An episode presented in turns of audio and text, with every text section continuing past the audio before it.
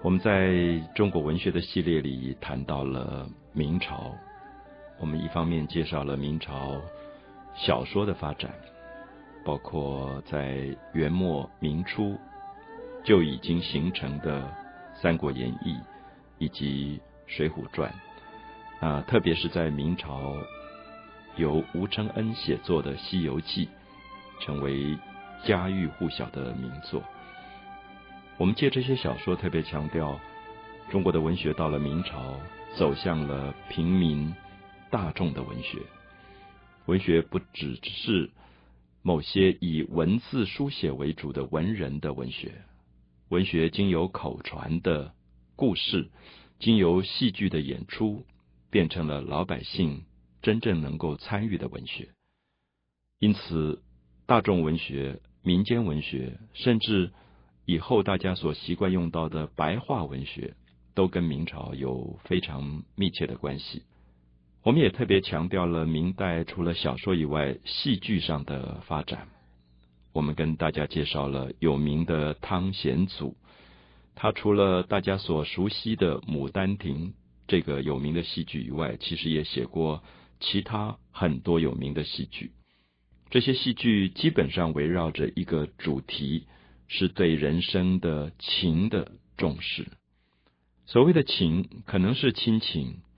可能是友情，可能是爱情。对于汤显祖而言，“情”这个字，好像刚好是针对来对抗世俗价值里的礼教的。如果我们更清楚的来分析，人活在世界上，有一个外在的规矩。有一个外在的礼教，我们必须遵守。比如说，明朝是一个道德非常严格的时代，在世俗道德上有一个男女授受不亲这样的规则定在那个地方。所以，一个女孩子在深闺当中长大，可能到了十六岁，从来没有接触过任何男性。对于这样十六岁的一个少女而言，她。正在发育青春的年龄，他渴望爱，他也渴望被爱。可是严格的礼教，男女授受不亲，这些严格的道德的规矩，使他根本没有机会去感觉爱或被爱的过程。因此，在汤显祖的《牡丹亭》当中，我们看到汤显祖借着游园，有一个花园，这个花园。象征了杜丽娘十六岁的女孩子她的一个内心的花园。她看到百花盛放，在春天姹紫嫣红，她会有一种感叹，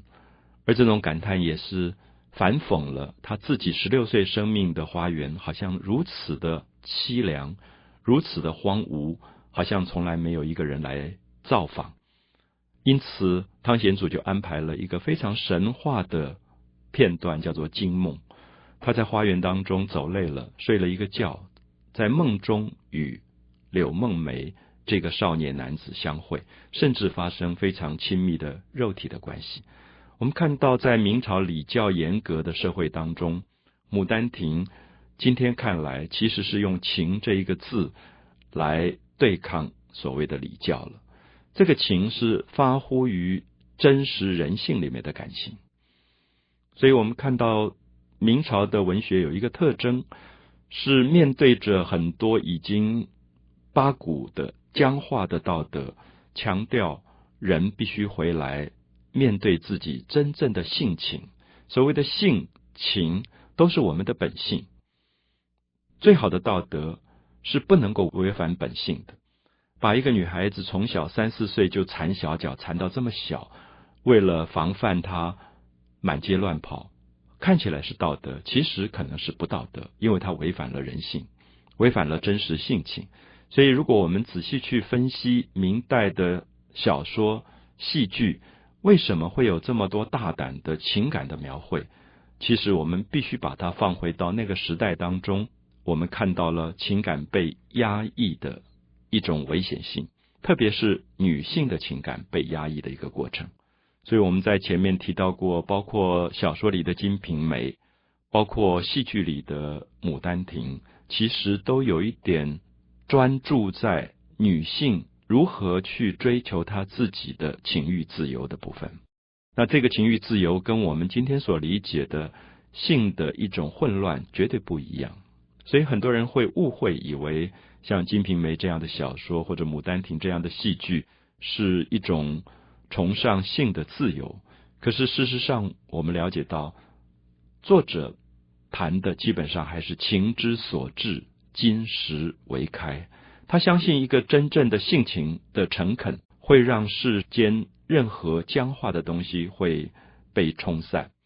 所以在这样的情况里，我们会感觉到我们在读汤显祖的戏剧里面，感觉到有一种美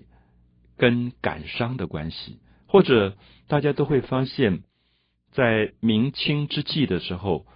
出现了一种美学，这个美学常常是跟死亡有关的。我们看到汤显祖里面的这个游园惊梦，在《牡丹亭》当中，杜丽娘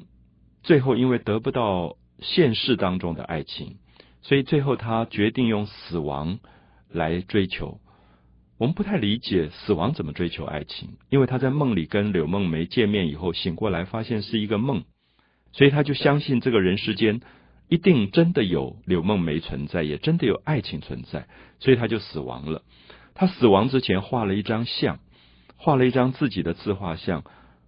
放在花园当中。他知道这个男孩子